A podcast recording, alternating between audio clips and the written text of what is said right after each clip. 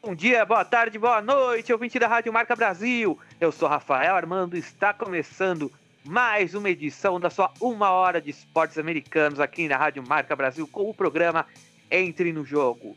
Então vem com a gente que vai ter muita informação legal, muita curiosidade, história e informação para você que está aí do outro lado do alto-falante.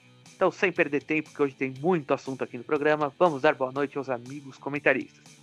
Como sempre, na primeira hora do programa, as informações das já tradicionais ligas americanas. Na segunda hora do programa, o esporte olímpico do dia. Então, vamos saber tudo o que vai rolar no programa. Boa noite, Lili Rodrigues. Como foi de final de semana? E o que você vai nos contar na NHL? Olá, Rafa, Biagio, Marcão. Fui muito bem no final de semana. Espero que todos os nossos ouvintes também. E aí, hoje eu vou falar sobre os outros confrontos que tivemos nessa semana aí nos playoffs da NHL. Teve coisa boa e eu vou contar tudo para vocês aqui. Olha só que legal, valeu Lili. Boa noite, Lucas Biagio. Espero que tenha tido um bom final de semana e nos conte tudo que você vai nos falar sobre a NFL. Boa noite, Rafa, Lili, Marcão e a todos os ouvintes. Eu tive um excelente final de semana, sim. Meu primeiro final de semana campeão depois de nove anos, Rafa. Parabéns para mim. Hoje eu vou falar de ex-quarterback e atual comentarista de televisão voltando para os gramados da NFL. Importante wide receiver querendo sair da franquia e mais o mercado da bola oval são os assuntos de hoje. Valeu, Lucas. É, parabéns pro Viagem, pra Lili, os dois são paulinos aqui do programa. Eu, Rafael, palmeirense, dou meus parabéns do lado perdedor pro lado vencedor dessa vez. Boa noite, Marcos Rogério. Espero que você tenha tido um bom final de semana. E o que você vai nos contar na NBA? Boa noite, Rafa, Lili, Biadio, amigos ouvintes. Eu tive um excelente final de semana com a minha família, mais uma vez, né? E acompanhando muitos esportes americanos. E hoje, falando da NBA, vou falar de alguns favoritos que se deram mal na primeira rodada dos playoffs. E você, Rafa, como foi seu final de semana? Foi muito bom também, com a família, cervejinha no sábado à noite, um lanchinho da hora, filminho, tudo ok. E eu, na Major League Baseball, vou falar do final de semana de clássicos que tivemos na Major League Baseball e como que está a classificação momentânea simultânea. Agora mudando um pouco a chavinha dos, dos esportes americanos, Lili Rodrigues, nos conte o que você vai falar sobre a corrida da Fórmula 1. Olha, Rafa, eu vou falar sobre o Grande Prêmio de Mônaco, que nesse final de semana teve algumas coisas, assim, apesar de ser o Grande Prêmio de Mônaco, normalmente muito monótono, sem nada, porque não, não tem muitas chances de ultrapassagem, mas teve um probleminha na classificação e na corrida em si que pegou fogo. Já já eu conto para vocês. Ah, legal. E você, ouvinte da Rádio Marca Brasil, sabe que não é só isso o programa, ainda temos o Momento Olímpico. E hoje falaremos do vôlei. Eu, Rafael Armando, trarei um pouco da história do vôlei, como que o vôlei surgiu e como que ele chegou aqui no país. E você, Marcos Rogério, o que você vai nos contar sobre o esporte olímpico de hoje? Bom, Rafa, eu vou falar dos campeões olímpicos, né, das Olimpíadas que se iniciaram em 1964 até hoje, e um top 5 com os melhores jogadores, tanto do masculino quanto do feminino. Muito bom, Marcão. E você, Lili Rodrigues, o que vai nos contar no quadro do esporte olímpico? Olha, Rafa, então eu vou falar sobre a seleção feminina de vôlei, né, brasileira, toda a sua história, além dos campeonatos que acontecem aqui no Brasil e também as melhores jogadoras. Legal, Lili. E você, Lucas Biagi, o que nos conta no esporte olímpico de hoje? Rafa, em nosso momento olímpico, vou trazer um pouco da história da nossa multivencedora seleção masculina de vôlei e de alguns craques que passaram nessas quadras. Legal. Então você, ouvinte da Rádio Marca Brasil, deu para ver que vai ter muita informação no programa de hoje. Então aumente o som porque o Entre no Jogo começa agora.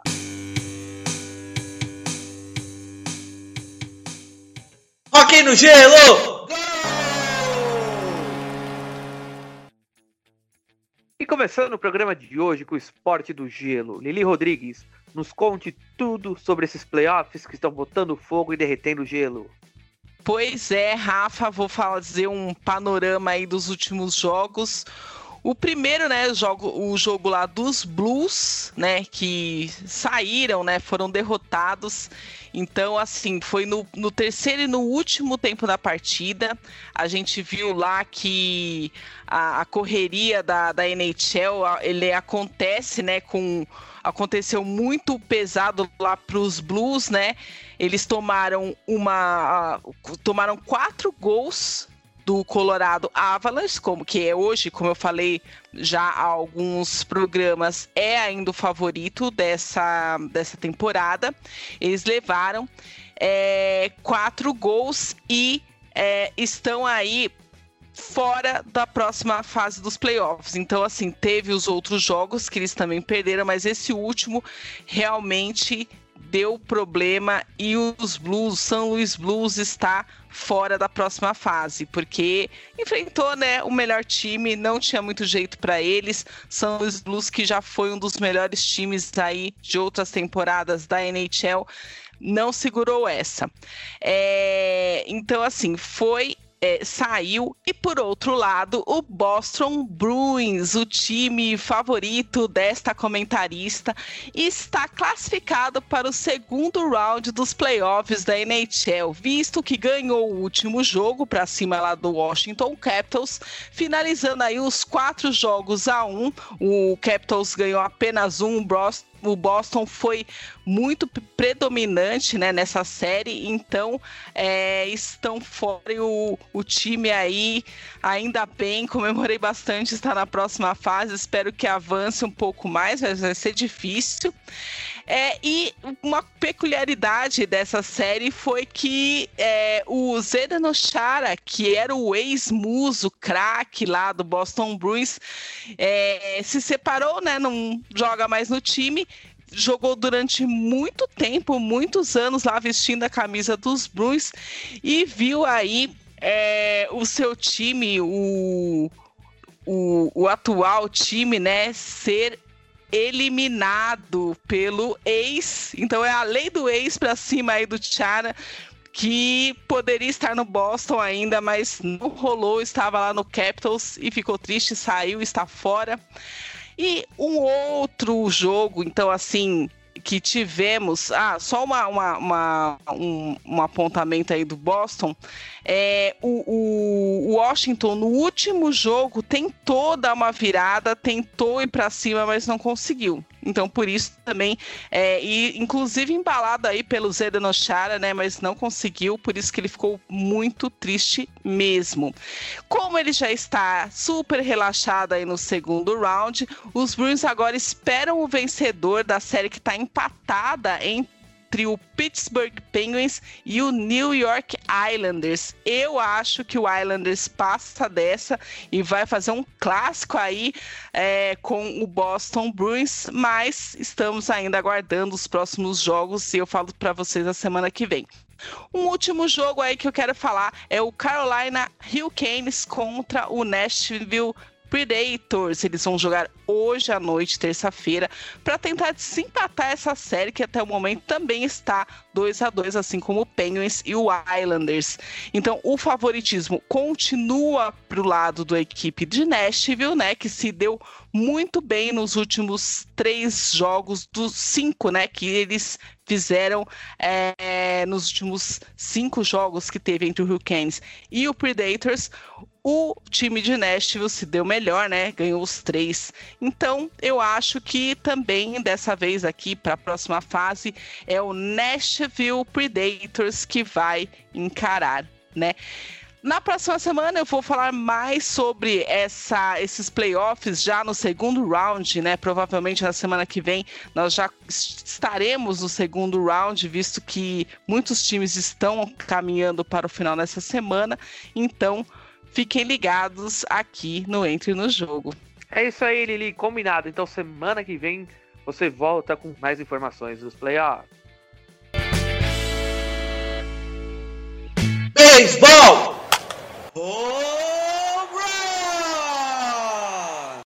Rebatidas simples, duplas, triplas, home runs, roubos de base, strikeouts. É a Major League Baseball que está entrando no jogo. Dos três principais clássicos que temos na Major League Baseball: Boston Red Sox versus New York Yankees, Los Angeles Dodgers versus San Francisco Giants, Chicago Cubs versus St. Louis Cardinals. Tivemos dois desses clássicos nesse último final de semana com séries vencidas pelos clubes visitantes. Os Dodgers foram à casa dos seus maiores rivais, os Giants, lá em São Francisco, e varreram os Giants. Essa grande rivalidade que vem desde os tempos que as franquias eram lá do estado de Nova York e continuou lá no estado da Califórnia, teve como vitória dos Dodgers por 2 a 1, 6 a 3 e 11 a 5. Já em Cubs e Cardinals, foi uma série mais equilibrada. Os Cubs venceram a primeira partida por 12 a 3, perderam a segunda partida por 2 a 1 e no terceiro jogo do, Sun Night, do Sunday Night Baseball, o principal jogo do último final de semana, foi um jogo arrastado até a décima entrada, onde o Javi Baez marcou um home run de duas corridas. Foi um home run de duas corridas graças à nova regra da Major League Baseball, onde a partir das entradas extras, o rebatedor que seria o próximo na lista de rebatedores, ele já começa na segunda base. Então, Baez bateu o home run de duas corridas. Por conta disso, senão seria um, um, um solo home run. E os Cardinals marcaram sua corrida de Minerva também por conta disso, que já tinha um corredor na segunda base. E foi a primeira vez desde 2004 que essas duas franquias, no, essas duas equipes, esses dois rivais, não tinham uma partida tão arrastada assim na oitava, nona entrada. Tinha acontecido só em 2004, a última vez, e tinha sido uma vitória dos Cardinals. Essa vez deu Cubs. E nessa partida, até queria a opinião do Marcos Rogério. Eu, torcedor dos Cubs, ele, torcedor dos Cardinals, mas não é bem questão com relação ao jogo rivalidade, e sim com uma coisa que estava acontecendo para os dois lados. O umpire, o juiz, estava dando strikes em muitas bolas que não eram strikes e sim bolas. Então, eu te pergunto, Marcos Rogério, será que não está chegando a hora, depois de tantos anos, de, depois de 150 anos de beisebol, em pleno século XXI, não termos uma zona de strike eletrônica? Olha, Rafa, é que nem você falou, né? A, a, idade do esporte não tem que acompanhar a evolução da, da sociedade, né? Até o futebol, que era o mais pré-histórico que tinha de regras, já aderiu né, a, a parte eletrônica, né? Com um VAR, com aquela com chip na bola que passa pra, da saída ou a entrada do gol. Então eu acho que tem que começar sim a ter a, a zona de strike eletrônica. É que é aquela história, quem gosta de beisebol, gosta do beisebol como ele é. Como ele é, é um esporte meio arcaico, é um esporte mais lento, assim, mas a galera gosta disso. Então, se tiver a zona de strike eletrônica, o umpire ele só vai estar tá lá para cantar a, as jogadas e não marcar. Então vai ficar meio que defasada a função do, do umpire lá. Então por isso que eles têm ainda essa essa restrição com a zona de strike eletrônica, mas muitos jogadores defendem porque tem casos e casos, né? Tipo, às vezes o juiz tem algum padrão que ele vai pro lado direito, ele marca mais strikes mesmo sendo bolas, mas por outros fica meio suspeito. Inclusive o David Ross, manager dos Cubs, foi expulso do jogo ontem por reclamar da marcação de strike do juiz do umpire. E esse final de semana a gente teve muitas varridas. Dos 15 jogos do final de semana, né, das 15 séries do final de semana, foram 7 varridas. Mas na sua maioria os times da casa varreram os visitantes. Caso dos Yankees que varreram os Sox, White Sox, os Padres que varreram o Seattle Mariners do Lucas Biagio, Colorado Rockies que varreu o Arizona Diamondbacks em casa, Washington Nationals que varreu o Baltimore Orioles em casa. O, no duelo do Texas, os Rangers bateram os Astros em casa. E fora de casa, somente o Tampa Bay Rays, que varreu o Toronto Blue Jays, os Rays, finalista do ano passado, campeão da Liga Americana, vice-campeão da World Series, está a 11 partidas sem derrota. 11 partidas, preste atenção nos Rays. E os Dodgers que varreram seus rivais, os Giants. E das séries que não houve varrida, os times de fora ganharam mais dos times da casa. Então, no final de semana, no total, foram oito vitórias dos times da casa e sete vitórias dos times de fora de casa. Os Braves venceram os Pirates jogando em casa, os Royals venceram os Tigers jogando em casa e os Marlins venceram os Mets jogando em casa. Os A's venceram os Angels fora, os Twins venceram os Indians fora, os Brewers venceram os Reds fora, os Cubs venceram os Cardinals fora e os Red Sox venceram os Phillies fora de casa. Então, no momento da gravação desse programa, os Rays lideravam a divisão leste da Liga Americana, com meio jogo para os Red Sox e um jogo para os Yankees. O Chicago White Sox lidera a divisão central da Liga Americana e o Oakland Athletics lidera a divisão oeste da Liga Americana. Já pela Liga Nacional, o New York Mets lidera a divisão leste, o St. Louis Cardinals, mesmo com as derrotas no final de semana, continua liderando a divisão central da Liga Nacional e na divisão oeste, o San Diego Padres lidera com um jogo de diferença para o Los Angeles Dodgers. Na semana que vem, mais informações da Major League Baseball para você, ouvinte da Rádio Marca Brasil, a sua marca no ar.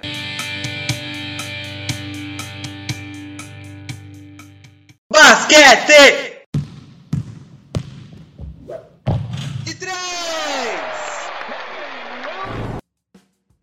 É isso aí! E agora o Marcos Rogério vai nos contar tudo o que acontece no esporte da bola laranja. Marcão, nos conte as melhores novidades da NBA. E começou neste fim de semana a fase mais gostosa de se assistir do melhor basquete do mundo, os playoffs da NBA. Se o seu time está nessa fase, você assiste para acompanhá-lo. Mas se seu time não está nos playoffs, você assiste porque é amante da NBA. E duas curiosidades antes de entrar nos resultados das partidas. Na Conferência Leste, apenas o New York Knicks não venceu na primeira rodada da série, sendo o melhor time entre os oito. E na Conferência Oeste, foi o contrário. Apenas o Phoenix Suns venceu sendo o time de melhor campanha no confronto. No lado leste, o time que fez a melhor campanha, o Philadelphia 76ers, venceu o Washington Wizards por 125 a 118, abrindo 1 a 0 na série. O destaque nos, pelos 76ers ficou por conta de Tobias Harris, que anotou 37 pontos. O segundo time de melhor campanha do leste, o Brooklyn Nets, venceu o Boston Celtics por 104 a 93. O destaque do time foi Kevin Durant, com 32 pontos e 12 rebotes. O terceiro colocado, o Milwaukee Bucks, passou pelo atual vice-campeão, Miami Heat, depois de uma prorrogação, 109 a 107. O destaque foi o grego Yannis Antetokounmpo, com 26 pontos, 18 rebotes e 5 assistências. Com uma cesta a meio segundo para o fim do jogo, Trey Young foi o destaque do Atlanta Hawks, que bateu o New York Knicks por 107 a 105.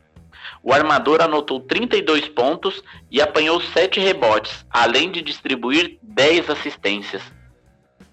Pela Conferência Oeste, o líder e time de melhor campanha no geral da NBA, o Utah Jazz, perdeu em seus domínios para o Memphis Grizzlies, que veio do play-in, por 112 a 109. O destaque da equipe de Memphis foi Dylan Brooks, com 31 pontos e 7 rebotes. O segundo colocado do Oeste, Phoenix Suns, bateu o atual campeão Los Angeles Lakers por 99 a 90. Jogo único que nenhuma das equipes anotou mais de 100 pontos. Destaque para Devin Booker, 34 pontos, 7 rebotes e 8 assistências. O terceiro colocado, o Denver Nuggets, perdeu para o Portland Trail Blazers por 123 a 109. Olha o castigo aí da fase regular para o Denver. Destaque para o sensacional Damian Lillard, com 34 pontos, 12 assistências. Hashtag GoPortland. E o quarto colocado do lado leste, do lado oeste, Los Angeles Clippers, perdeu para o Dallas Mavericks por 113 a 103. 10 pontos de vantagem parece que foi fácil o jogo, mas ele, a partida estava empatada até faltar dois minutos para o fim. Daí só deu Dallas, com uma atuação de gala do tesouro Luca Doncic e seu triple-double. 31 pontos, 10 rebotes e 11 assistências. Que emoção, amigos ouvintes! Os playoffs começaram tirando o fôlego dos apaixonados pela bola laranja.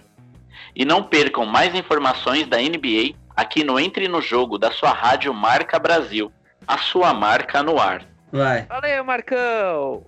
Na semana que vem, mais notícias da National Basketball Association para você, ouvinte da Rádio Marca Brasil.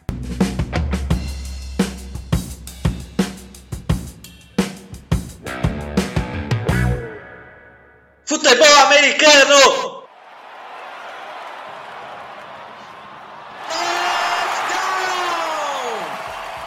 E agora vamos com o comentarista Lucas Biagio, que vai nos contar todas as informações do esporte da bola oval da National Football League. É com você, Lucas. Vamos lá, Rafa.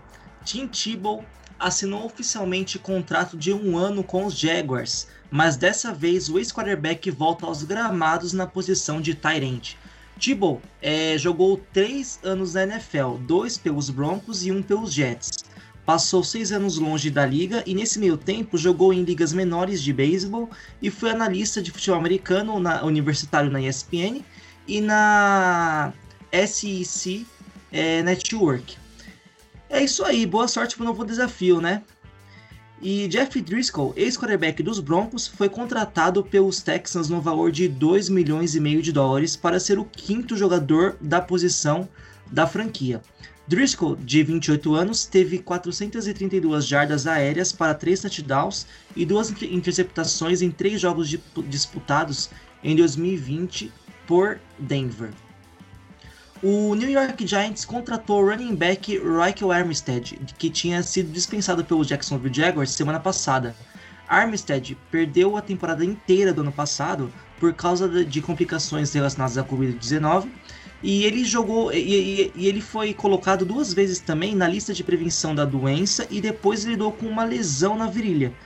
O corredor foi selecionado pelos Jaguars na quinta rodada do draft de 2019 e, como calouro, teve 32 corridas para 109, 109 jardas e nenhum touchdown. Em Nova York, ele vai disputar é, espaço com o Chacon Barkley, que está voltando de lesão, e com o veterano Corey, é, Corey Clement. O São Francisco, o Francisco 49ers contra, é, cortou o wide receiver Marquise Lee, é, ex-Jaguars, quatro dias depois de assinar um contrato de um ano com o jogador. O espaço deixado por ele foi imedi imediatamente preenchido pela contra contratação do também wide receiver Benny Fowler, mas não se sabe o que levou a franquia a desvincular Lee é, logo após contratá-lo. Titular da equipe em todas as partidas desde a temporada 2015, quando foi draftado, o offensive tackle Morgan Moses foi dispensado pelo Washington Football Team. É, com essa movimentação, o time economizará é, 7,75 milhões de dólares no salary cap para a temporada deste ano. Em uma participação ao vivo no programa dos Estados Unidos, Julio, é, Julio Jones afirmou que deixará o Atlanta Falcons, confirmando a intenção de ser trocado. Ao longo das últimas semanas, é, o nome do wide receiver foi envolvido em, especula em especulações a respeito de uma possível troca. Com 32 anos de idade e três temporadas estando no contrato atual, o veterano se tornou um alvo para times com pretensões de chegar ao Super Bowl. Os Falcons não contam com espaço no salary cap, sequer para assinar com os jogadores da classe do draft de 2021. Então, uma troca envolvendo recebe o recebedor seria uma das formas de resolver o problema, liberando 15,3 é, milhões de dólares caso ocorra após o dia 1 de junho. E um dos times que já estão de olho é o Patriots, hein? Se prepara então, torcedor, vamos ficar de olho. E a outra novela que está bombando na NFL é a de Aaron Rodgers e Packers. De acordo com fontes da ESPN americana, o quarterback não, não marcou presença na primeira atividade realizada pela equipe. O fato dele não aparecer é mais um sinal de que o impasse entre ele e a franquia ainda não foi solucionado. Então ficamos aguardando as cenas dos próximos capítulos, né? Bom, pessoal, por hoje é só. Valeu! Valeu, Lucas! Semana que vem, mais informações da National Football League.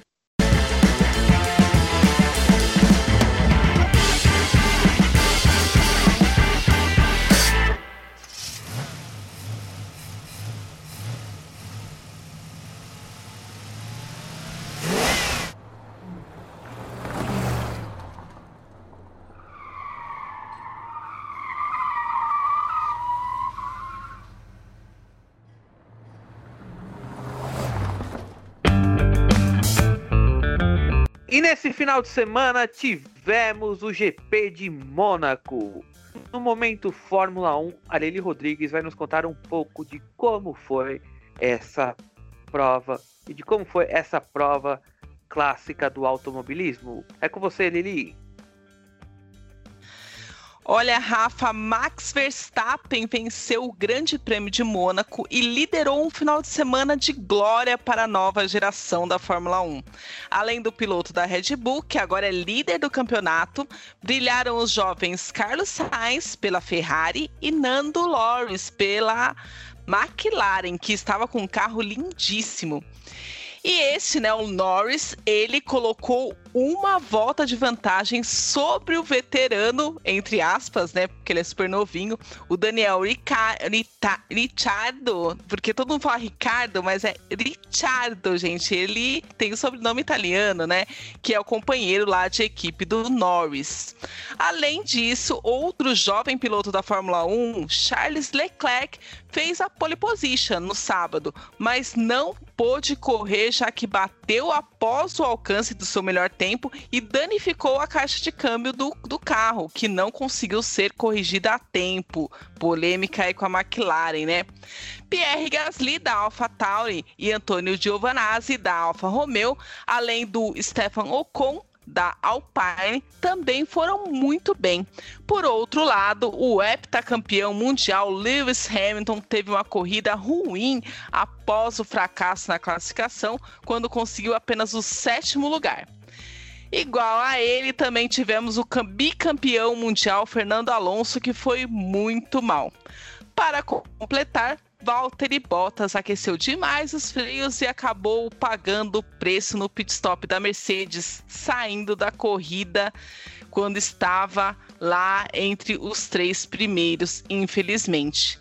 Foi isso, foi uma corrida bacana para os novatos, né? Péssima para o Leclerc, que conseguiu finalmente uma pole position e até uma possibilidade de dar a Ferrari ganhar. Mais uma vez, né, voltando aqueles bons tempos, ganhar em Mônaco, mas não deu certo. Fizeram uma estratégia bem errada aí com o carro dele. Ele também errou por, no, durante os treinos, né? Acabou batendo logo depois que fez o melhor tempo e não conseguiu. Mas foi aí esse o Max Verstappen, o atual líder do campeonato deste ano da Fórmula 1. Sim. Valeu, Lili! É a Fórmula 1, mais uma das novidades aqui do Entre no Jogo da Rádio Marca Brasil, que agora tem uma hora de duração.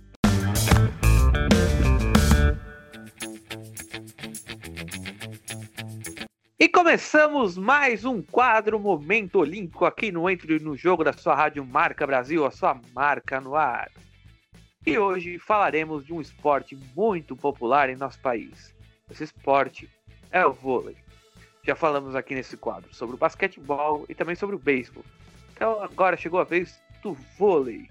Além dos três esportes serem disputados usando bolas, mesmo que de tamanhos e pesos diferentes, essas três práticas esportivas, além das bolas, têm outras semelhanças.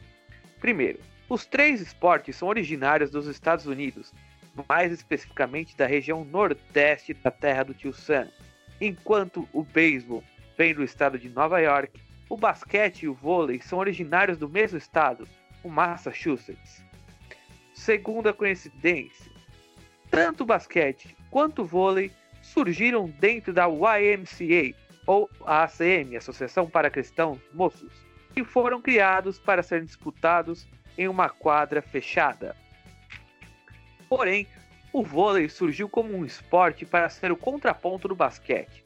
O professor William D. Morgan, da ACM de Holyoke, Massachusetts, queria criar um esporte relaxante para ser praticado após um dia de trabalho. E segundo Morgan, o basquete era um esporte perigoso e custava caro por conta dos materiais usados. E não sei se você lembra, o Nesmith, criador do basquete, queria um exercício completo para o basquete, diferente do vôlei que, queria, que o Morgan queria encontrar uma maneira dos seus praticantes relaxarem. Isso por volta lá de 1895. Além do basquete, o tênis também foi descartado por Morgan na tentativa de criar um esporte para a prática para relaxar, pois só quatro jogadores jogam no tênis no máximo, né? Ou jogam um contra um, ou se jogam em duplas. Mas do tênis foi que Morgan tirou a ideia de usar uma rede dividindo a quadra, que acabaria também com contato, sendo assim menos perigoso que o basquete. Então ele pegou a ideia do esporte coletivo do basquete, mas de uma maneira menos perigosa, pegou a ideia da rede do tênis e acabou criando essa prática esportiva que um dia chamou-se Minonet. Pelo fato de a bola estar em constante voleio sobre a rede, inspirou o nome do vôlei, voleibol. Se você pegar o nome do esporte também italiano, chama palavola, que é a bola que voa. O esporte, que hoje é praticado por seis jogadores de cada lado e é dividido por três sets de 25 pontos, tem milhões de adeptos do esporte espalhados pelo mundo, sendo a quinta prática esportiva mais procurada pelos esportistas no planeta. E tem uma grande aceitação tanto pelo público masculino quanto pelo público feminino, tanto na questão da prática esportiva, onde homens e mulheres querem jogar o voleibol, quanto na questão de entretenimento, onde os fãs do esporte procuram quase que na mesma proporção assistir os jogos masculinos e femininos. São poucos os esportes que acontecem este fato. Curiosamente, foi em uma Olimpíada disputada em Tóquio, assim como teremos esse ano, que o vôlei fez a sua estreia nos Jogos Olímpicos, lá no ano de 1964. Naquele ano, a União Soviética levou o ouro no masculino e o Japão no feminino. Agora, o Marcos Rogério nos contará sobre grandes seleções que desfilaram nas quadras do vôlei através dos anos. É com você, Marcão. Como você disse, né, Rafa? O voleibol, tanto no masculino quanto no feminino, se iniciou em Tóquio 64 com a vitória da seleção da União Soviética, que alcançou o bicampeonato na Olimpíada seguinte, na cidade do México, em 68. A mesma União Soviética ainda venceu em seus domínios em 80 e já com o nome da, da Federação Russa, né, ganhou em Londres 2012. Então chegou a quatro medalhas de ouro olímpica no masculino. Com três medalhas de ouro figuram os Estados Unidos, que ganharam em 84 em Los Angeles, né, própria casa, em 88 em Seul e em 2008 em Pequim. A, a seleção brasileira também tem três ouros em 92 Barcelona, onde surgiu a seleção mais famosa do Brasil com Marcelo Negrão, Tandy, Maurício, Giovanni e companhia. Em 2004 em Atenas e o Tri veio em 2016, né, no Rio de Janeiro. Outras quatro seleções ganharam um ouro olímpico: o Japão em 72, a Polônia em 76, a Holanda, como Países Baixos, em 96 e a Iugoslávia em 2000. No feminino, a União Soviética e hoje Rússia também subiu quatro vezes no alto do pódio, em 68, 72, 80 e 88. Com três ouros olímpicos aparecem a China, em 84, 2004 e 2016, e a seleção cubana, que no voleibol olímpico é a única seleção a alcançar o verdadeiro tri. Cuba as cubanas venceram em 92, 96 e em 2000. Com dois ouros aparecem o Japão, que venceu na própria casa né, na estreia em, em 64 e em 1976 e a seleção brasileira com seu bicampeonato olímpico em 2008 e 2012. Uma curiosidade: a seleção masculina de vôlei da Itália, maior, uma das maiores vencedoras da Liga Mundial de Vôlei, né, que é chamada a Copa do Mundo do vôlei masculino e uma das melhores seleções de todos os tempos, nunca alcançou um ouro olímpico. E aqui vai a minha seleção dos cinco, dos cinco maiores jogadores de vôlei olímpico. É, em quinto lugar, mesmo não, não ganhando um ouro olímpico com a seleção da Itália, aparece Lorenzo Bernardi.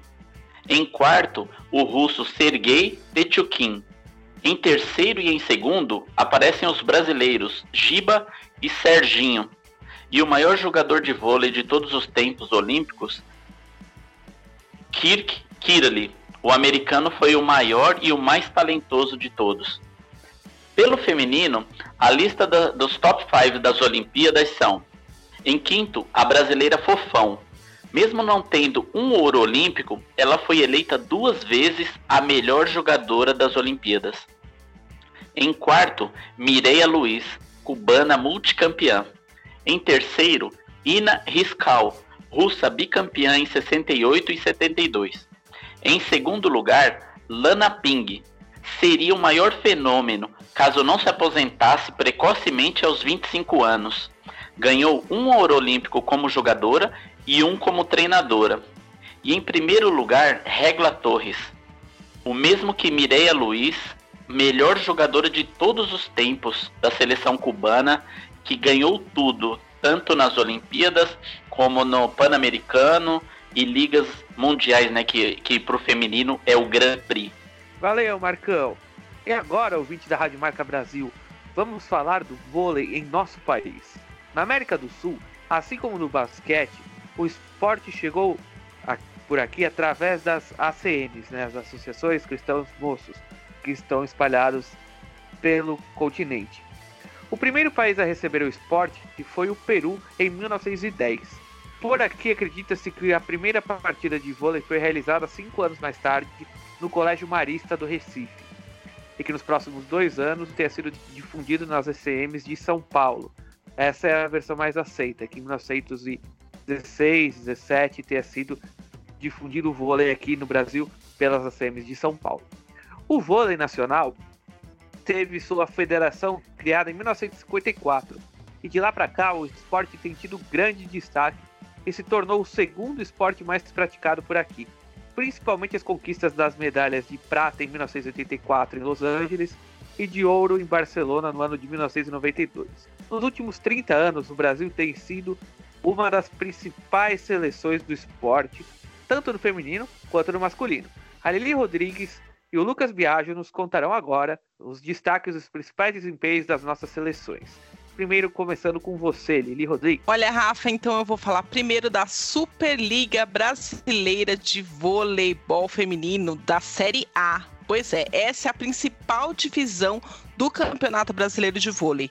A denominação Série A passou a ser utilizada a partir da temporada 2013-2014, quando também foi criada a Série B todos os campeões anteriores à Superliga são reconhecidos como campeões brasileiros de voleibol, assim como todos os campeões da Série A de 2014 em diante. O torneio é organizado anualmente pela Confederação Brasileira de Vôlei e dá acesso ao campeão ao Campeonato Sul-Americano de Clubes. Os dois últimos colocados são rebaixados à Série B na temporada seguinte. As principais, aliás, as equipes brasileiras que mais venceram a Superliga foram pela ordem: o Rio de Janeiro Vôlei Clube, o Osasco Vôlei Clube, o Minas Tênis Clube, a Associação Atlética Supergas Brás e o Leite Jundiaí, que é o time de Sorocaba. São as melhores equipes hoje do Brasil, pois são as maiores vencedoras aí da Superliga. Agora, para falar da seleção brasileira, é preciso já dizer logo de cara que ela é considerada uma das equipes mais fortes do mundo. Tudo começou nas Olimpíadas de Pequim, quando em 23 de agosto de 2008 o Brasil conquistou sua primeira medalha de ouro. Em 2012, se tornou bicampeã nas Olimpíadas de Londres. A nossa seleção também é o time mais bem sucedido da história do Grand Prix da FIB, da FIFB, né, que é a, a Federação Internacional de Voleibol, sendo a seleção nacional que mais vezes conquistou o torneio com 12 títulos, de 90, entre 94 e 2017. Atualmente, a nossa seleção ocupa o quarto lugar do ranking da FIBV. A seleção brasileira também conquistou os principais campeonatos de vôlei, com exceção apenas do Campeonato Mundial e da Copa do Mundo. Nesses casos, o Brasil acabou levando a medalha de prata em três oportunidades em cada competição.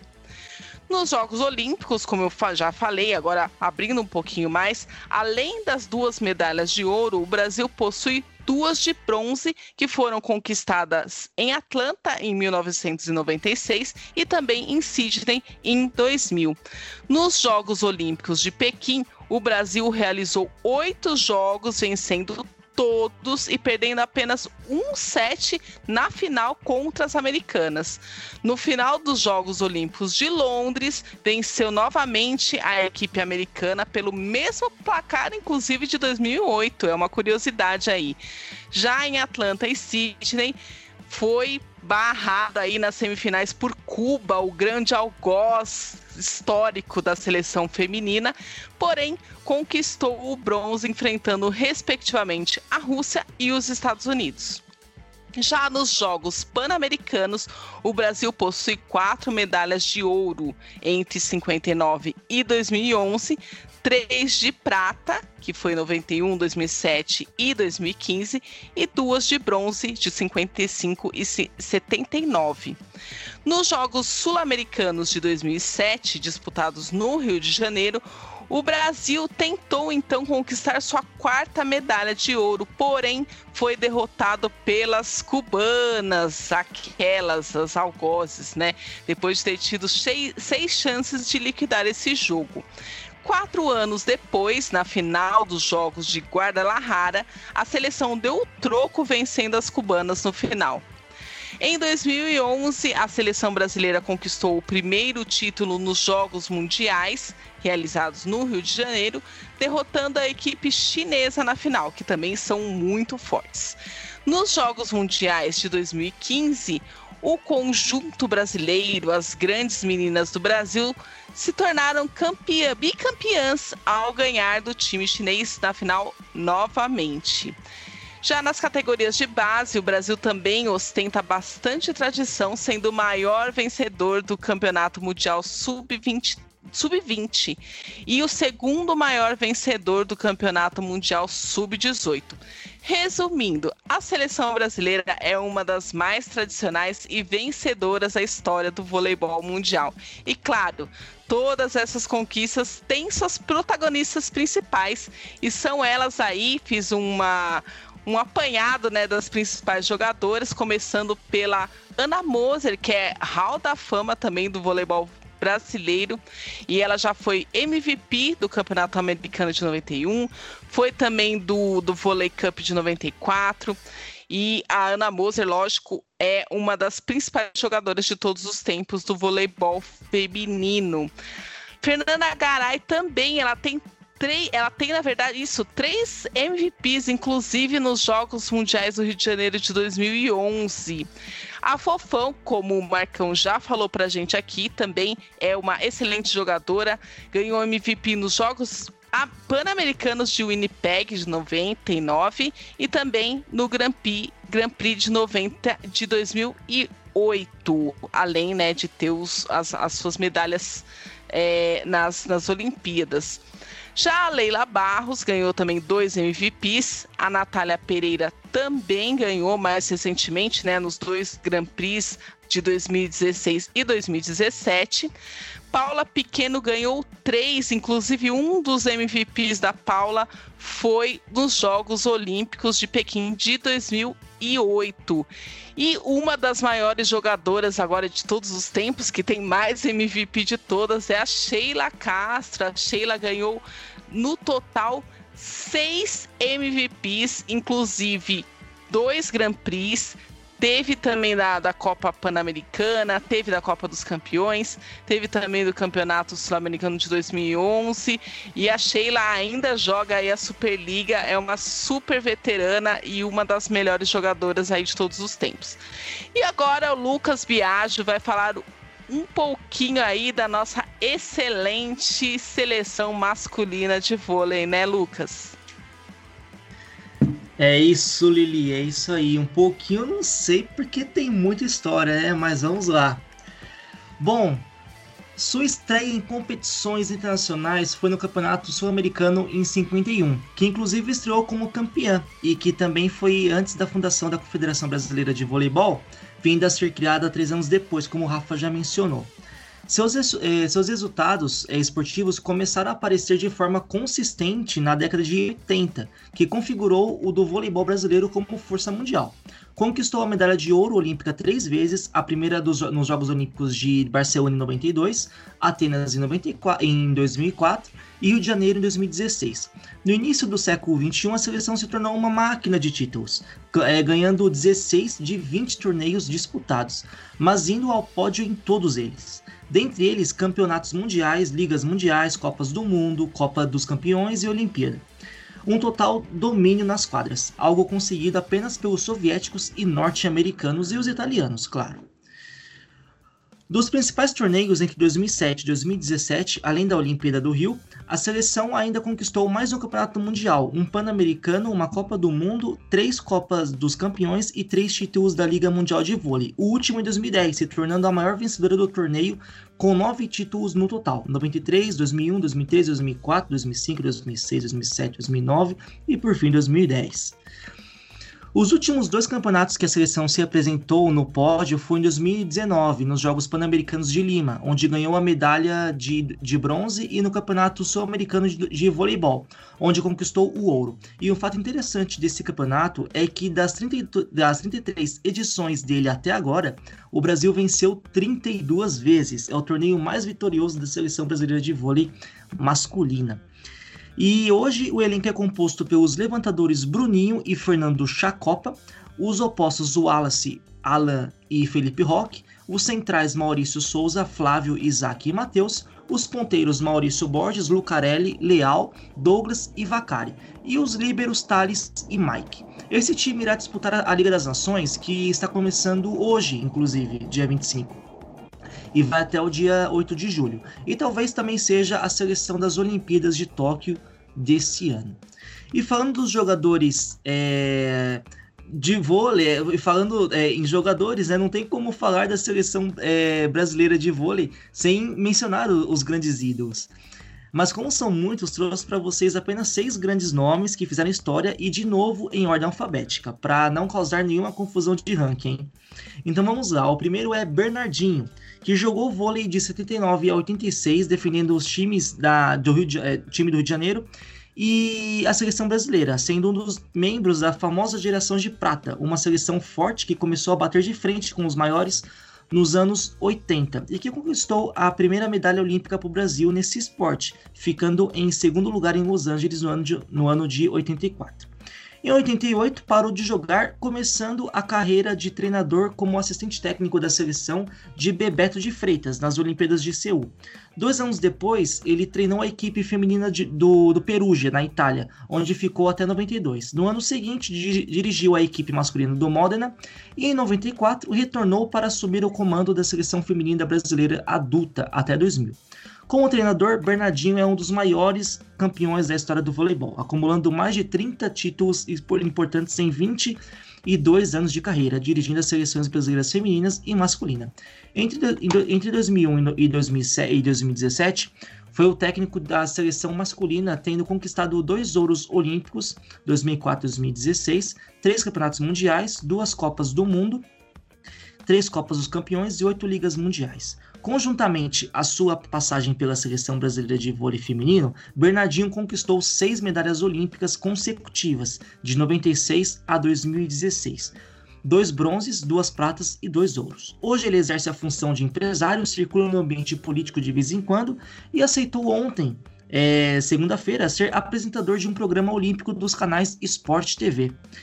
O segundo é Giba Neres, um dos principais representantes dessa nova geração iniciada nos anos 2000. Giba foi considerado o melhor jogador do mundo por várias temporadas e o MVP dos principais campeonatos que disputou, como nas Olimpíadas de Atenas, Liga e Campeonato Mundial em 2006 e Pan-Americano e Copa do Mundo em 2007. Como jogador, conquistou três medalhas olímpicas, sendo um de ouro em 2004 e duas de prata em 2008 e 2019 12, tricampeão mundial 2002, 2008 e 2010, quatro Copas do Mundo e 12 ligas mundiais, somando com a seleção adulta e as categorias menores que jogou. E em 2018, claro, foi introduzido ao Hall da Fama do voleibol. Particularmente para mim, é o melhor jogador de todos os tempos, viu?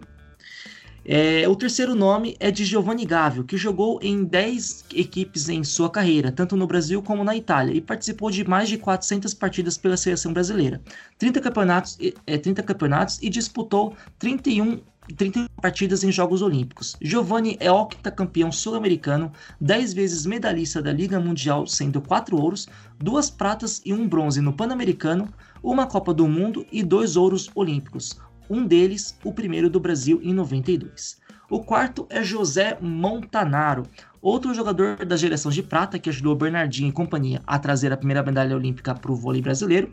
Também é medalhista de ouro e prata em duas edições dos Jogos Pan-Americanos, além de conquistar títulos em mundiais, seleção juvenil e adulto, mundiais de clubes e sul-americanos, é, e sul-americano de clubes também, entre outros resultados importantes. Montanaro é um dos, se não o responsável, por criar o famoso saque viagem ao fundo do mar, ou simplesmente saque viagem. Segundo o relato em entrevista, ele disse o seguinte, abre aspas, eu, Renan, William e outros companheiros da seleção ficávamos após o treino brincando de realizar cortadas dos 3 metros, dos 4 metros, até chegar a, até chegarmos um, até chegamos um dia na linha de 9 metros, a de saque. A disputa consistia no maior número de acertos em cada linha de, de ataque. O técnico Bebeto de Freitas, então, vendo aquela competição, sugeriu: por que vocês não passam a treinar essa cortada como saque? Aí eles gostamos da ideia e começamos a treinar. A partir desse momento nasceu o saque de suspensão, popularizado por todo mundo, sendo o primeiro é, ataque no jogo de voleibol. Fecha aspas. Em 2013, foi o, é, teve o lançamento do filme Viagem, o saque que mudou o vôlei, que conta a história deste saque e da geração, da, da geração de prata, que popularizou esta jogada. Então fica a dica cultural aí se vocês quiserem saber mais, hein? E eu tive aqui um, é, entre parênteses, né? Eu tive o prazer de conhecer o Montanaro na época que eu treinava no SESI. Na época ele cuidava da parte administrativa do time e ficava de vez em quando na arquibancada assistindo os treinos ou andando pelo complexo esportivo, né? E eu, como um, um fã, assim, tirava foto, né? Conversava, enfim. Em quinto, temos o nome de Muril Andrews, ex-campeão da Liga Mundial de Vôlei, tetra sul-americano, ouro no PAN de 2007, bicampeão do Campeonato Mundial e duas pratas olímpicas, 2008 e 2012. Em julho de 2016, logo após ter sido cortado oficialmente da equipe das Olimpíadas, devido a uma lesão na panturrilha esquerda, Murilo anunciou de forma oficial e com lágrimas a sua aposentadoria da seleção brasileira. Uma tristeza, merecia muito um ouro na carreira. O que ele jogou não foi brincadeira. E de 2007 à metade de 2020, ele jogou na posição de líbero para evitar mais lesões graves e também como uma forma de conseguir prolongar a sua carreira nas quadras. Até que em, em setembro de 2020 voltou a jogar na posição de ataque ponta, de atacante ponta.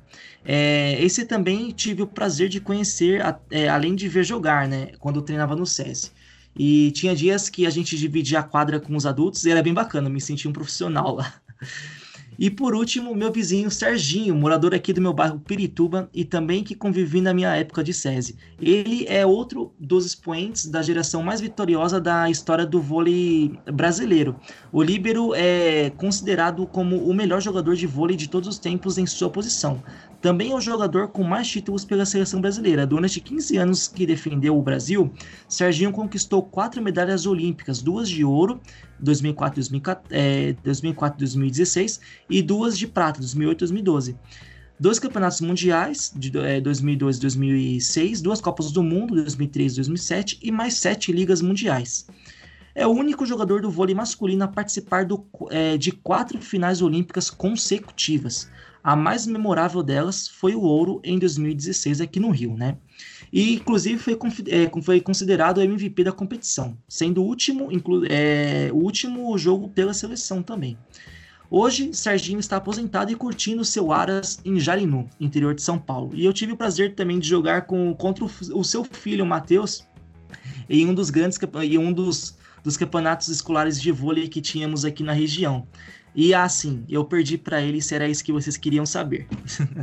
Bom, pessoal, é isso. Eu queria muito falar aqui de outros jogadores espetaculares, como Nalber, Carlão, Marcelo Negrão, Tandy, Gustavo, Dante, Marcelinho, Bruninho, Rodrigão, meu xará Lucão, Renan Dalzotto, hoje técnico da seleção adulta, Talmo de Oliveira, também técnico hoje, inclusive o, o filho dele é, é, colega meu, mas o tempo do programa não permite, né? Isso não tem como falar de todos em meia hora, uma hora, é prova de que estamos muito bem servidos de lendas do vôlei masculino.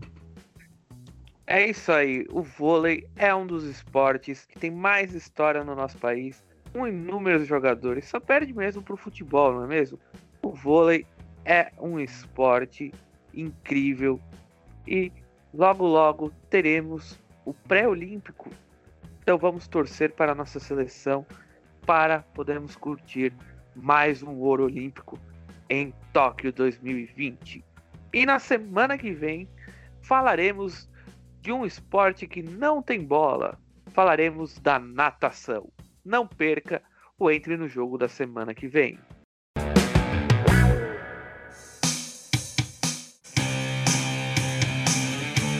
Estamos encerrando mais uma edição do Entre no Jogo aqui na Rádio Marca Brasil. Você ficou comigo, Rafael Armando, na sua uma hora de esportes aqui na sua marca no ar. Não perca os nossos programas inéditos toda terça-feira às 22 horas com reprises, às quintas também às 22 e aos sábados às 11 horas da manhã. Agora vamos nos despedir dos nossos amigos comentaristas e encerrar o programa. Boa noite, Lili Rodrigues. Uma ótima semana para você. Boa noite, Rafa, Biagio, Marcão e a todos que nos ouviram. Até a semana que vem. Se cuidem, ótima semana. Valeu, Lili. Boa noite, Marcos Rogério. Uma ótima semana para você. Boa noite, Rafa, Lili, Biagio, amigos ouvintes. Terça-feira que vem tem mais programa Entre no Jogo falando de muita NBA. E continuem se cuidando. Valeu, Marcão. É isso aí. Vamos nos cuidar. Boa noite, Lucas Biagio. Uma ótima semana para você. Valeu, Rafa. Boa noite para você, para o Marcão, para Lili, para todos os ouvintes e ótima semana para todos. Até semana que vem com mais novidades da NFL e, claro, a natação, mais um esporte olímpico que o Brasil dá show. Valeu, Lucas. É isso aí. Semana que vem a natação aqui no Momento Olímpico. Eu, Rafael Armando, me despeço com um grande abraço. Até a semana que vem. Se cuidem, pois a pandemia ainda não acabou. Até e fui!